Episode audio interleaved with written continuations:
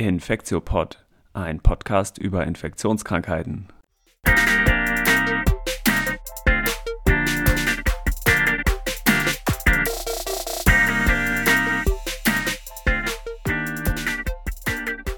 Willkommen zu einer neuen Folge vom Infektiopod. Wir besprechen diese Woche wie jede Woche die neuesten Entwicklungen zu Covid-19, der Erkrankung ausgelöst durch das neuartige Coronavirus SARS-CoV-2. Heute ist Donnerstag, der 5.11.2020. Und wir machen das natürlich wieder in einer Gruppe. Hm, neben mir, Till Koch, sind auch wieder Elena Terhalle und Annette Hennigs dabei. Hm, hi. Hallo. Hallo.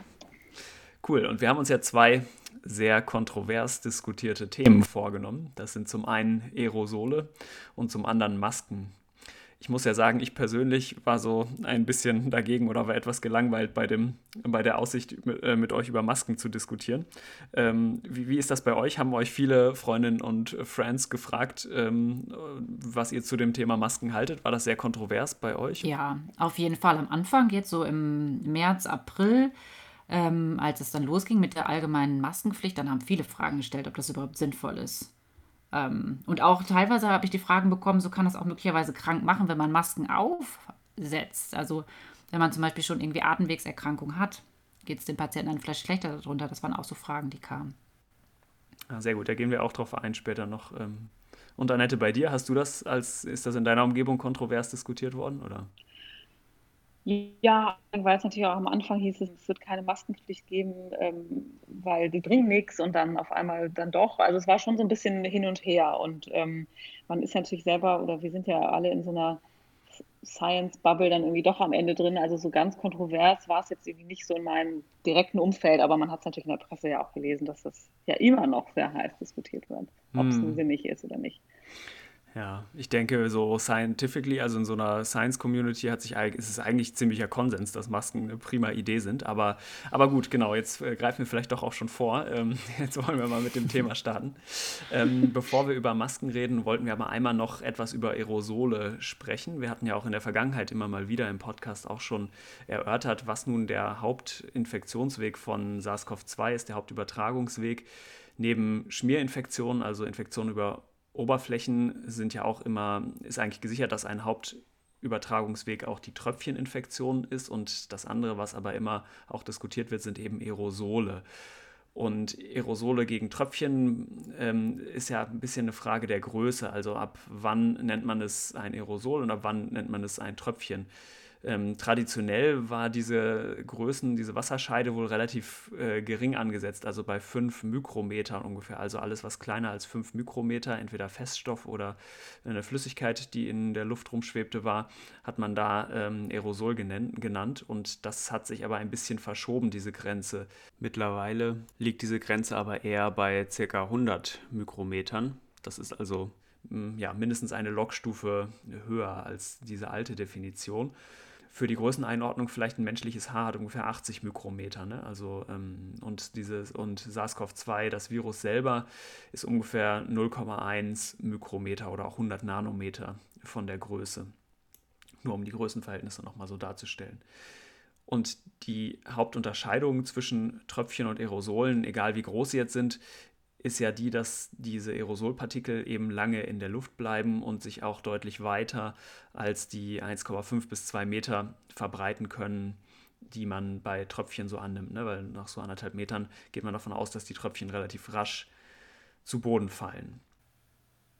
Ich muss ja sagen, dass ich da immer den Vergleich ganz gut finde, wenn ähm, bei den Aerosolen zumindest, damit man sich das besser vorstellen kann, ist, wenn zum Beispiel Leute rauchen ähm, also ich finde das immer diese Vorstellung ganz gut, dass sich das so im Raum dann auch wirklich verteilt und da schwebt dieser Artikel, wenn Menschen jetzt eine Zigarette ziehen als auspusten.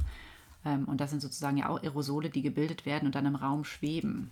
Ja, und ein etwas anderes ist noch, dass ähm, die Aktivitäten, bei denen Tröpfchen in großer Menge produziert werden und Aerosole auch sehr unterschiedlich sind. Also asymptomatische Individuen, die ganz normal atmen zum Beispiel, produzieren eben vor allem Aerosole, meistens sogar sehr kleine, unter 10 Mikrometer wohl und sehr wenig von den Tröpfchen nur. Und aber wenn man jetzt beispielsweise singt oder sehr laut spricht ähm, und andere Aktivitäten bei einem Patienten gemacht werden, wie jetzt irgendwie was im Mund abgesaugt werden oder sogar intubiert oder so, dann entstehen eben auch viele Tröpfchen und äh, auch Aerosole gleichzeitig. Ne? Und das Problem an den Aerosolen ist eben, wie gesagt, dass sie lange in der Luft hängen bleiben und dann ähm, potenziell auch noch Leute infizieren können. Eine andere Frage, die im, Zuge der Aerosole immer diskutiert wurde, ist, wie lange sind denn die Viren überhaupt äh, lebensfähig und infektiös, wenn sie in diesem, wenn sie in so einem Tröpfchen drin sind. Und da hat man doch auch schon mittlerweile ein bisschen Wissen drüber gewonnen, jetzt in Bezug auf SARS-CoV-2. Ich habe von einer Publikation gelesen, dass, dass die virale Halbzeit, also ähm, in der, die Zeit, in der sich die Dosis des infektiösen Virus halbiert, ungefähr eine Stunde ist. Das ist sozusagen deutlich was anderes als die viele Tage, die die Viren zum Teil als infektiös auf Oberflächen beschrieben worden sind. Ne? Also das scheint doch weniger lang zu sein, als man vielleicht ursprünglich angenommen hat. Und das andere ist noch, was sind vielleicht auch Faktoren, die Viren in Aerosolen ähm, was anhaben können oder anders gesagt, was sind Umgebungsbedingungen, die gut oder schlecht für das Virus sind. Und da kann man ganz grob sagen, dass es, wenn man sich drei Faktoren anguckt, UV-Licht, ähm, Temperatur und Luftfeuchtigkeit, dann ist UV-Licht natürlich schlecht für das Virus. Außerdem ist es schlecht, wenn die Luft warm ist und wenn die Luft feucht ist. Also warme, feuchte Luft mit UV-Licht ist prinzipiell schlecht für das Virus und dunkle, kalte und trockene Luft ist gut für das Virus in dem Sinne, dass äh, die Viren dann länger überlebensfähig bleiben und potenziell auch mehr Leute anstecken können. Ist ja doof jetzt für den Winter, ne? Ganz genau. Ich glaube, mit der trockenen Luft geht ja auch noch einher, dass die Nasenschleimhäute mh, mm, mhm. auch austrocknen und dann ist das ja zum Beispiel was, was wir auch von äh, dem, den Meningitis-Erregern kennen, dass die wahrscheinlich deswegen auch besser übertragen werden in sehr trockenen Zonen. Ne? Ja, und auch das, äh, das es gibt ja auch immer dieses, wenn es zu kalt ist, dann erkältet man sich von der Kälte. Und da ist natürlich auch genau dieses eine trockene Nasenschleimhäute und einfach mehr Angriffsfläche ähm, auch in der normalen Erkältungssaison. Das ist ja mit ein Grund, warum man sich eben im Winter viel häufiger erkältet ähm, als im Sommer. Ja. ja. Eine andere Frage, die ich äh, im Zuge der Aerosolrecherche noch ähm, gesehen habe, ist, wie viel Viren braucht man denn jetzt pro äh, Infektionsdosis oder also wie viel Viren muss ich einatmen oder auf meine Augenschleimhaut bekommen, um äh, infiziert zu werden. Und das muss man sagen, wissen wir für SARS-CoV-2 noch nicht. Wir wissen es aber ungefähr für die anderen Coronaviren. Ähm, es gibt ja diese äh, gewöhnlichen Erkältungs-Coronaviren, zum Beispiel gibt es da einen, ähm, der heißt 229E ähm, oder auch für SARS-CoV-1. Und das scheint so zwischen 10 ähm, und 1000, also eine große Spannbreite scheint es da zu geben. Ähm, und wir wissen es auch schon von Tierversuchen, also zum Beispiel mit Mäusen. Und für SARS-CoV-2 habe ich jetzt gelesen, dass es ähm, zumindest auf einer, jetzt basierend auch in einem Tiermodell, einem Hamstermodell, ähm, wohl auch um und bei für bei ungefähr 1000 Partikeln, also 1000 infektiösen Virionen, also nicht nur äh, Bruchstücken, nicht nur RNA, aber ungefähr 1000 infektiösen äh, Partikeln geschätzt wird. Also dass man diese Menge von Virus mindestens abbekommen muss, um sich zu infizieren. Um das zu deuten, würde ich sagen, das ist zumindest nicht, nicht so ganz wenig. Also immerhin sind es nicht zehn, ähm, was so ein bisschen mit der Beobachtung in der Praxis auch ähm, übereinstimmt, dass man jetzt nicht, dass SARS-CoV-2 nicht so super, super infektiös ist wie jetzt zum Beispiel Masern. Und ich muss sagen, beim Thema Aerosole musste ich doch auch selber meine Meinung ein bisschen revidieren im Laufe der Pandemie. Ich dachte am Anfang aufgrund des Infektionsmusters, dass wirklich Aerosole eine deutlich untergeordnete Rolle spielen und die allermeisten Infektionen eigentlich über Tröpfcheninfektionen übertragen wären, aber einige Fallbeispiele und so Ausbruchsszenarien von so Superspreading-Events ähm, zeigen doch eigentlich relativ wahrscheinlich, dass auch Aerosole eine Hauptrolle spielen neben den Tröpfcheninfektionen. Wie viel genau, wie viel Prozent das eine, wie viel Prozent das andere, weiß man, glaube ich, nicht. Aber das ist was, wo ich persönlich auf jeden Fall meine Meinung auch ein bisschen äh, ändern musste jetzt im Laufe der Pandemie. Das ist, glaube ich, wichtig, ne? dass man hinsichtlich der eigenen Meinung agil bleibt und sie dann an die wissenschaftlichen Erkenntnisse auch anpasst. Das stimmt, das stimmt. Das ist ja tatsächlich auch jetzt äh, immer wieder passiert. Ne? Also das finde ich ja sehr bemerkenswert, glaube ich, auch schon mal gesagt, wie sehr sich das alles immer ändert. Ne? Es ist das eine hin und her und dann Therapie, ja, nein, Übertragung so und so. Also das finde ich schon verrückt, in welcher Geschwindigkeit das geht, ne? weil einfach auch so schnell neue Erkenntnisse gewonnen werden, weil natürlich alle jetzt irgendwie am gleichen Strang ziehen und alle das Gleiche ähm, oder einfach viele Leute das Gleiche untersuchen im Moment und natürlich einfach die Datenmenge und die Ergebnisse äh, ganz, ganz viel immer nachkommt. Ja, und das ist ja genau auch Wissenschaft, ne? dass man eine Hypothese Absolut. hat und die formuliert und dann gegebenenfalls aber auch wieder revidiert, ne? wenn man äh, neue Erkenntnis gewinnt. Ja. ja. Wir waren ja gerade bei Aerosolen und ähm, haben also gesagt, auch Aerosole sind auf jeden Fall ein Major-Übertragungsweg. Und jetzt ist natürlich die Frage, was kann ich denn machen, um mich vor Aerosolen zu schützen? Wenn man sich das so vorstellt, man ist in einem Raum und ist vielleicht selber infektiös und atmet jetzt ganz normal, muss auch noch gar nicht unbedingt singen oder husten oder so, sondern atmet die ganze Zeit diese Aerosole aus dann kann man sich das ja bildlich vorstellen. Wir werden auch so einen ganz schönen Artikel verlinken, wo das bildlich ganz schön dargestellt ist von der spanischen Zeitschrift El País ähm, wo das ganz gut illustriert ist, dass dann äh, peu à peu, je länger ich in diesem geschlossenen Raum bin, der Raum sich gewissermaßen füllt mit mh, bösen kleinen roten äh, Aerosolpartikeln. Und dementsprechend ist auch, kann man sich, glaube ich, ganz gut auch klar machen, was hilft gegen diese Aerosole. Das ist ähm, zum Beispiel, dass man den Raum lüftet oder mit einer Klimaanlage versieht, die einen äh, Filter hat, sodass das, die ähm, Viruspartikel da rausgefiltert werden. Natürlich ist es besser, wenn man sich kürzer in einem Raum aufhält es ist besser, wenn möglichst wenige Leute in einem Raum sind. Es ist besser, wenn der Raum größer ist.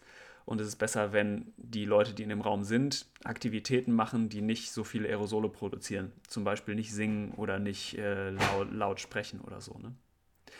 Und ein, das heißt, was ich damit sagen will, ist, um sich vor Aerosolen und auch Tröpfcheninfektionen zu schützen, gibt es nicht die eine Strategie, die wir alle machen müssen und dann sind wir safe, sondern man braucht so einen äh, layered approach, also so man braucht viele Schichten von Interventionen eigentlich übereinander, um möglichst sicher zu sein. Ne? Und eine große Schicht ist ähm, das Thema der Masken, auf das wir jetzt vielleicht im zweiten Teil ein bisschen zu sprechen kommen. Ne?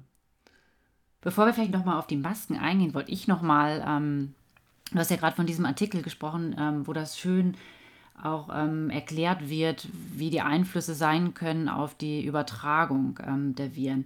Ich habe mir den Artikel noch ein bisschen genauer an, angeguckt, auch und durchgelesen und habe da äh, dieses ähm, Transmission Tool ähm, entdeckt, was in Colorado entwickelt wurde von einem Team da von, äh, aus der sogenannten Atmosphärenchemie, machen die eigentlich. Muss ich ehrlich zugeben, kannte ich vorher nicht, ähm, habe ich jetzt neu kennengelernt und die haben so ein Tool auf jeden Fall entwickelt, wen das interessiert, der kann sich das mal angucken. Das ist so ein Tool, wo man quasi einen Klassenraum nachspielt, beispielsweise, und dann halt in Größe des Raums, Luftfeuchtigkeit, Temperatur und alle Parameter, die so eingehen, inklusive Maske, mit einem möglichen Maskenschutz eingerechnet werden. Und dann halt, wie viele Personen und wie viele davon infiziert sind. Und dann kann man sich das je nachdem ähm, ausrechnen lassen, wie die Wahrscheinlichkeit ist, dass sich ein anderer infiziert wenn man zum Beispiel die Maske einmal weglässt, abnimmt oder den Raum besser ventiliert. Cool. Ähm, das fand ich total interessant, habe da ein bisschen rumgespielt. Da sind so Sachen wie Klassenzimmer oder in der U-Bahn oder im Supermarkt. Ähm, oder im Stadion, glaube ich auch. Also das finde ich eine gute Idee, wenn wir das auch verlinken. Dann kann man sich das selber mal angucken ja, cool. ähm, und selber mal so ein bisschen gucken, zum Beispiel, wenn man Lehrer ist, wie ist denn das eigentlich in meiner Schulklasse, wie ist denn das Risiko da? Ähm, ja. Genau, das fand ich auf jeden Fall ganz interessant. Das können wir ja vielleicht auch einmal verlinken.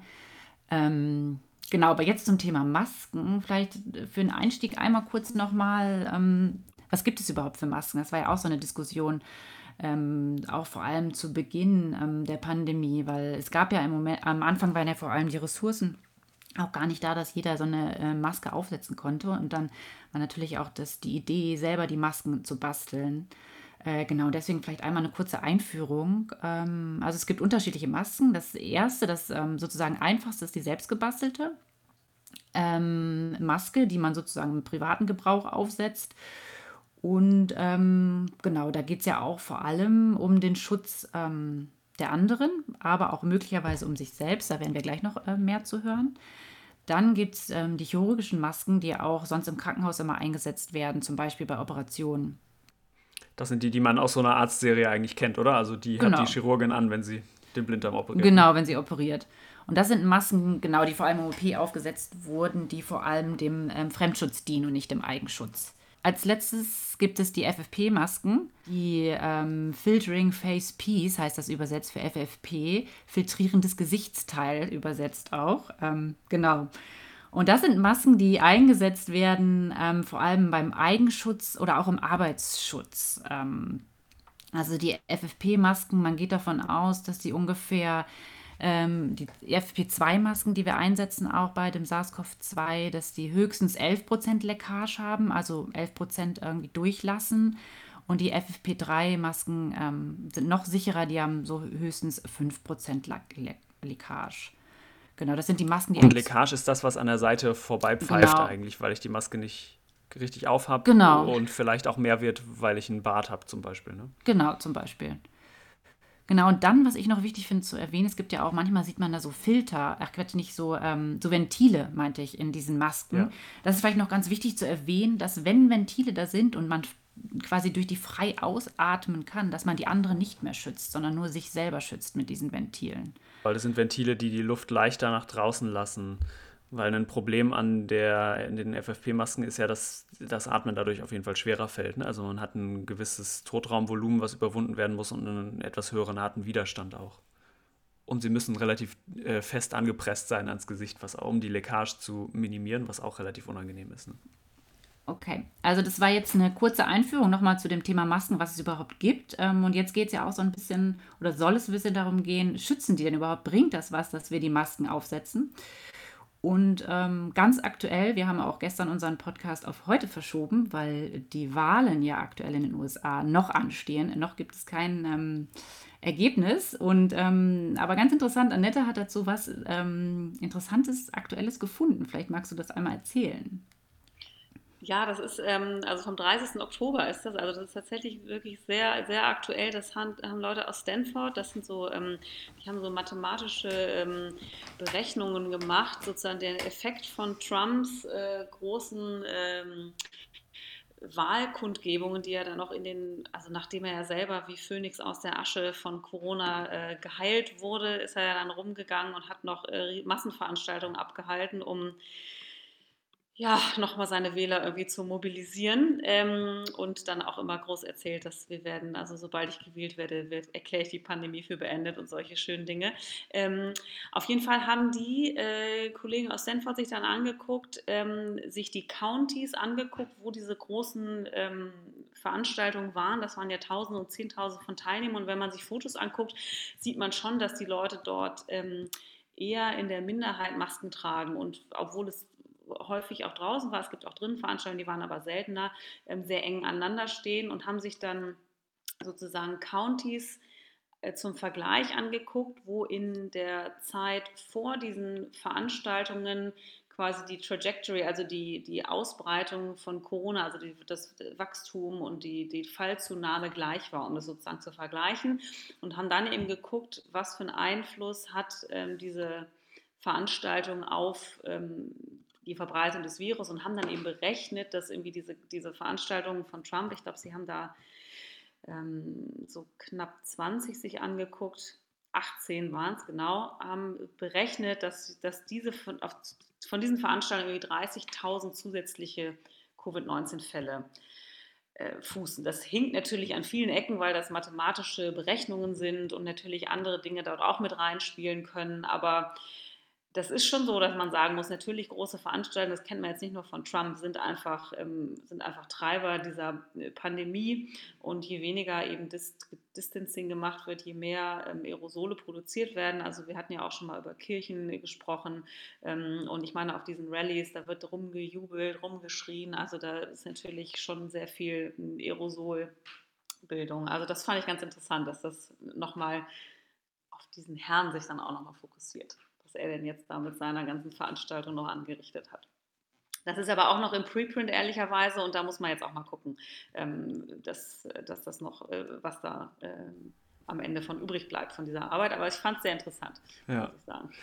Ich fand ja bei der Maskendiskussion immer, mir kam das aus so einer Krankenhausarztperspektive immer total quatschig vor, dass irgendjemand überhaupt auf die Idee kommt, dass Masken nicht wirken. Zumindest wenn man äh, wirken meint in einem, in einem Schutz von anderen. Ja. Also dass ich, wenn ich selber infektiös bin, andere damit schütze. Weil das ist ja genau das Chirurgenbeispiel. Also wenn mich jemand am Bauch operiert, dann will ich doch auch, dass die Chirurgin bitte die ganze Zeit, auch wenn die OP acht Stunden lang dauert, bitte schön eine Maske trägt und dass sie nicht in meinen Bauch atmet und reinhustet. Das ist irgendwie so, fand ich das immer von Anfang an so total äh, obvious. Ähm, ja, und bei der Recherche ist mir auch aufgefallen, dass es doch auch ziemlich schwierig ist, unter Live-Bedingungen wirklich Evidenz äh, zu generieren, dass Masken jetzt genau in dem Setting wirklich äh, was bringen. Ja, es ja, ist irgendwie schwierig. Ich habe auch gehört, äh, es gibt ja auch einige Leute, die sagen, dass äh, Fallschirme ja auch nie äh, placebo-kontrolliert getestet worden sind und man sie trotzdem nimmt, wenn man aus dem Flugzeug springt. Ne? Ja, das war mal so ein BMG Christmas Edition, ne? Das war sehr schön. ähm, ja, ja, genau. Ja, aber ich glaube natürlich auch diese Masken ähm, äh, bringen nichts. Diskussion ist ja immer in einem Konglomerat von anderen äh, Theorien kommt das ja hoch. Also es gibt ja eigentlich kaum Leute, die sagen, Covid ist irgendwie eine schlimme Erkrankung und das bedroht uns alle, aber ich setze trotzdem keine Maske auf, sondern das ist ja in der Regel in so, einer, in so einem Setting, wo dann auch andere ähm, Fakten dieser äh, Pandemie und dieses Virus in Frage gestellt werden. Also ich, das ist ja. schwierig, dem ja irgendwie beizukommen. Ja. Okay, aber jetzt, wir haben jetzt schon immer von unseren Recherchen gesprochen, jetzt tauchen wir mal wirklich ein bisschen in die Artikel ein, oder? Jetzt, jetzt hauen wir mal ein paar raus, ähm, die wir uns angeguckt haben dazu, würde ich sagen. Also ein sehr guter Übersichtsartikel dazu ist beispielsweise im The Lancet erschienen. Das äh, war so eine Meta-Analyse, die ein äh, Professor von einer kanadischen Universität, Holger Schünemann heißt der, gemacht hat und der insgesamt, ich glaube, 29 Studien äh, ausgewertet hat hinsichtlich der Frage, ob Masken gegen SARS-1, MERS ähm, oder Covid-19 helfen. Und bei dieser Meta-Analyse hm, war doch relativ überraschend, wie doll das Risiko, sich zu infizieren, gesenkt wurde. Also man kann das ja als Odds Ratio angeben oder auch als Prozentzahl, aber als Odds Ratio hm, war es 0,15 ähm, mit einem Konfidenzintervall von 0,07 bis 0,3, also so eine ähm, vielleicht zwischen 90 und ähm, etwas über 60-prozentige Reduktion der Chance, sich zu infizieren. Ne? Es gibt äh, noch eine andere sehr schöne Arbeit, die wir gefunden haben, das ähm, auch wieder aus Amerika, um jetzt meine Amerika-Affinität äh, der letzten Tage noch mal ganz Genüge zu tun. Das ist, die Autoren nennen es auch selber Natural Experiment. Ähm, das kommt dann auch in die Links und die haben sich angeguckt, wie die unterschiedliche Handhabung der Maskenverordnung in den USA. Also dort sind ja Bundesstaaten, die also immer über ihren eigenen, über ihren eigenen ähm, Governor dann auch äh, einigermaßen frei sind, Entscheidungen zu treffen, sodass es also Bundesstaaten gab, die eine Maskenpflicht in der Öffentlichkeit ausgerufen haben. Es gab Bundesstaaten, die haben gesagt, Masken nur am Arbeitsplatz. Und es gab eben auch Bundesstaaten, die gesagt haben, nee, wir machen das überhaupt nicht mit den Masken. Und die Autoren haben sich dann angeguckt, wie nach Einführung des, der Maskenbestimmungen ähm, sich die Wachstumsrate der Covid-19-Fälle verändert hat. Also ob, ob sozusagen eine Abnahme der Wachstumsrate gegeben hat. Und was man gesehen hat, ist, dass in den Staaten, die eine allgemeine Maskenpflicht ähm, ausgerufen haben, dass äh, die Wachstumsrate in den äh, drei Wochen nach Einführung der Maskenpflicht ähm, um knapp über 2% zurückgegangen ist, also eine, eine, ähm, eine Hemmung des Wachstums um 2%. In den Staaten, die Maskenpflicht nur am Arbeitsplatz eingeführt haben, war das nicht so ausgeprägter Unterschied. Da war das ähm, so ein halbes Prozent ungefähr.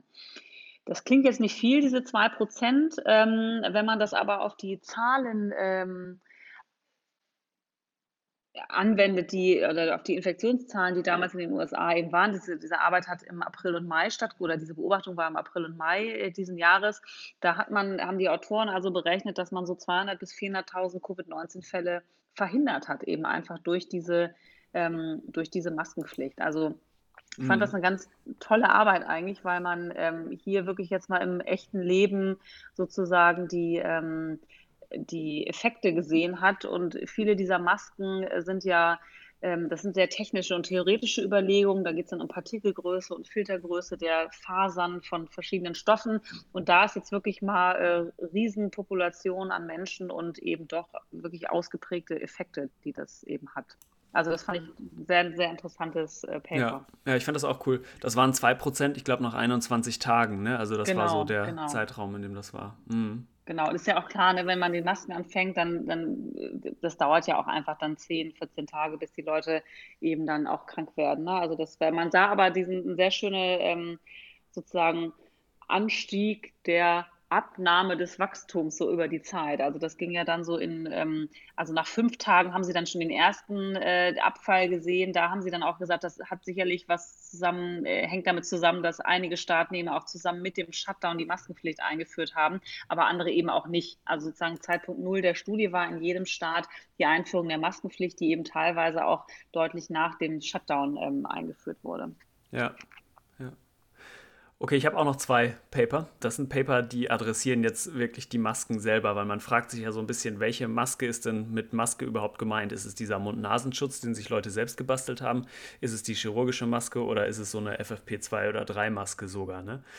Und jetzt gibt es ein Paper, das heißt Aerosol Filtration Efficiency of Common Fabrics Used in Respiratory Cloth Masks. Also ein Paper, was zumindest vom Titel her vermuten ließe, dass sie unterschiedliche Stoffe untersucht haben von Masken und wie gut die wirken. Und das ist aber für mich eigentlich so ein Beispiel von, für ein Paper, mit dem ich so ganz wenig anfangen konnte. In dem Paper haben die jetzt verschiedene, äh, die Filterwirkung von verschiedenen Stoffen getestet. Baumwolle von Naturseide oder Chiffon, weiß ich gar nicht genau, was das ist, aber ähm, haben sie auf jeden Fall verschiedene Stoffe getestet, wie gut die, ähm, diese, wie gut die Viruspartikel filtrieren.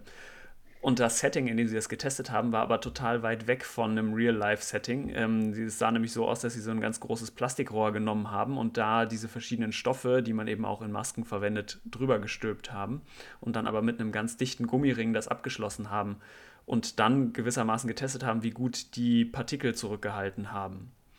Und das ist natürlich total artifiziell, weil da kann man sich relativ leicht überlegen, was bei rauskommt. Nämlich je dichter der Stoff ist, desto weniger kommt durch. Und wenn ich eine Ikea-Tüte nehme, dann äh, kommt gar nichts durch. Ne? Das ist übertrieben gesagt. Aber genau, die haben zum Beispiel so Faktoren wie diese Leckage eben gar nicht äh, mit einbezogen. Und das waren, also mit dem Paper konnte ich wenig anfangen.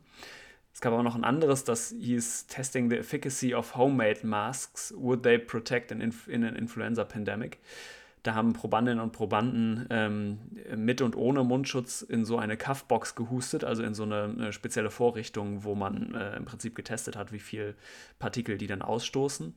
Und die Masken, die sie benutzen sollten und die untersucht wurden, hatten sie sich selber aus einem alten T-Shirt gebastelt, genäht sozusagen. Das war ganz gut. Und diese Selfmade-Masken haben immerhin noch 70 Prozent der Partikel, der Viruspartikel, die da getestet wurden, zurückgehalten. Also das war eigentlich ein ganz guter Beweis dafür, eine ganz nette Studie fand ich, die zumindest etwas näher an der Realität irgendwie dran ist, als nur so eine, ein Stück Stoff über ein Rohr zu ziehen. Ne? Und interessant an der Arbeit fand ich ja auch, dass Staubsaugerbeutel tatsächlich ähnlich effektiv waren wie die chirurgischen Masken. Ich glaube, am Anfang gab es ja auch so, so einen Staubsaugerbeutel, Hype, dass man, ähm, dass man die sozusagen klein geschnitten hat und also aus Filter in Baumwollwassen gemacht hat.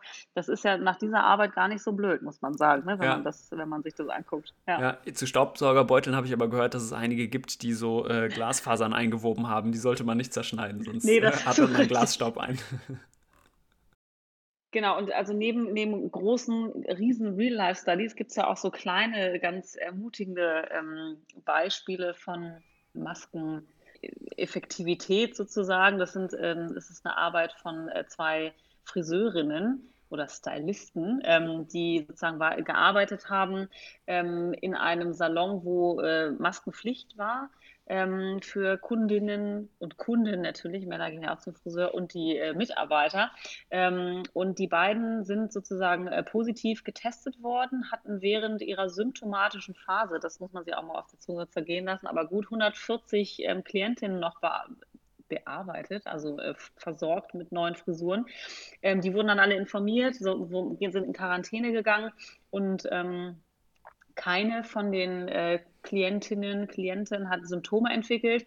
Ähm, 50 Prozent der Leute haben sich dann auch mal testen lassen, die alle negativ waren. Also da muss man sagen, gerade in so einem Friseur, äh, geschlossener Raum, ähm, enger Kontakt, aber eben dort alle mit Masken, ist nichts passiert. Also das ist natürlich dann ganz, ähm, ganz auch ein ganz gutes eine Real-Life-Beobachtung nochmal. Ähm, das kann natürlich tausend andere Gründe gehabt haben, dass das jetzt da nicht gekommen ist, aber wenn man sich andere Events anguckt in geschlossenen Räumen ohne Masken, da passiert ja dann eben doch etwas und das, das fand ich ein ganz schönes Beispiel nochmal so im Kleinen auch, dass ja. das so gut funktioniert. Ja. Genau, das Gegenbeispiel ist dann, äh, dass wenn keine Masken getragen werden, das ist noch so ein Paper, SARS-CoV-2 Transmission and Infection among Attendees of an Overnight ja. Camp in Georgia im Juni. Da waren so knapp 600 Kinder und Erwachsene, also 500 Kinder und 100 Erwachsene. Und äh, da ist fast die Hälfte, also 260 davon, ähm, sind dann am Ende positiv getestet worden. Da wurden eben keine Masken getragen und äh, in dem Paper beschreiben sie ganz schön, was viel gemacht wurde, war Indoor, also in in geschlossenen Räumen energisches Singen und äh, lautes Jubeln in größeren Verbünden. Also genau, wenn da dann jemand infiziert ist, das war so ein Real-Life-Beispiel für, äh, wie man sich sehr gut infizieren kann. Ne? Mhm. Es gibt natürlich auch Tiermodelle. Ähm, es gibt so ein Paper, wo ähm, an, einem, an goldenen syrischen Hamstern, ähm, das ist so ein beliebtes Tiermodell für SARS-CoV-2, weil die relativ krank werden, ähm, wo da so Maskenmaterial zwischen den Käfigsegmenten eingezogen wurde und dann natürlich auch die äh, Transmission deutlich reduziert wurde. Ja, was diese Tiermodelle sagen, ich finde, die sind auch relativ weit weg von der äh, menschlichen Praxis. Ne? Ja, ja, das finde ich auch mal ganz schwierig irgendwie zu bewerten, ob das jetzt tatsächlich übertragbar ist oder nicht. Das stimmt. Was ich auch noch ganz interessant finde bei all diesen Studien, gerade die so, weil die aus dem Real Life kommen, sag ich mal, dass vielleicht auch noch andere Einflussfaktoren zusätzlich hinzukommen, ne? wie ähm, dass sich auch die Leute möglicherweise neben den Masken auch mehr an den Abstand halten, ne? also Social Distancing ähm, und vielleicht mehr an die Maßnahmen halten. Jetzt mal so als Diskussion in den Raum gestellt, dass es auch Einflussfaktoren nochmal zusätzlich sind.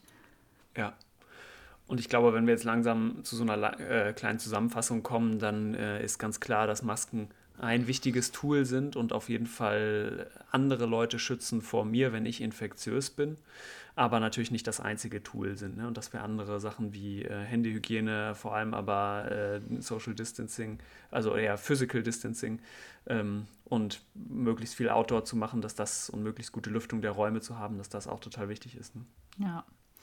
Welche Frage ich auch noch mal kurz aufgreifen äh, möchte, ist die Frage, können Masken auch gerade bei manchen Leuten, sag ich mal, Schaden anrichten?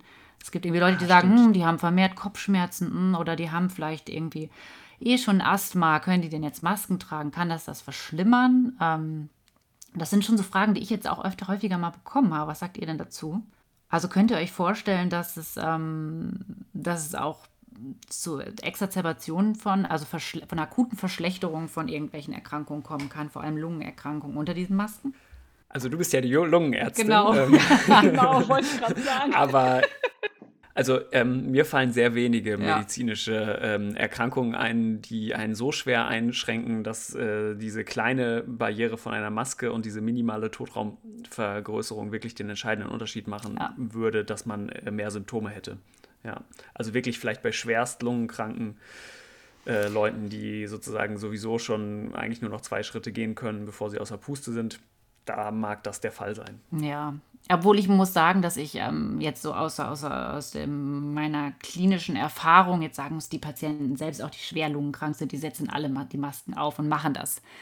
Die haben ja auch ein Interesse dran, sich ähm, ähm, klar auch andere zu schützen und sich selbst zu schützen. Ähm, und viele sagen, ja, die Luft ist schon ein bisschen schlechter darunter, aber die setzen das schon alle auf.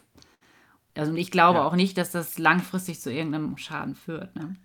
Ja, und insbesondere die chirurgischen Masken, ne, also die ja eigentlich so für die allgemeine Bevölkerung ähm, empfohlen sind.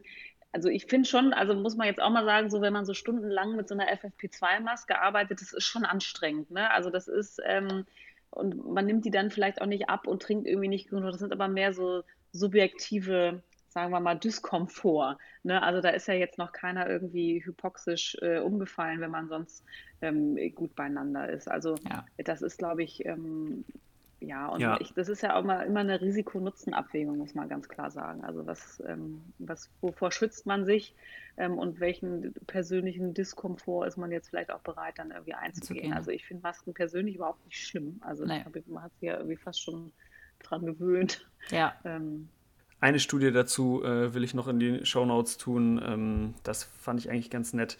Da ist die periphere Sauerstoffsättigung gemessen worden. Ja. Ihr hattet ja gerade schon die Hypoxie erwähnt, also die wirklich messbare Minderversorgung von Sauerstoff. Und das messen wir ganz einfach mit diesem Fingerclip, ähm, mit dem Pulsoximeter, den wir einfach so an den Finger klippen können. Das haben bestimmt schon die meisten ZuhörerInnen irgendwie auch schon mal gesehen.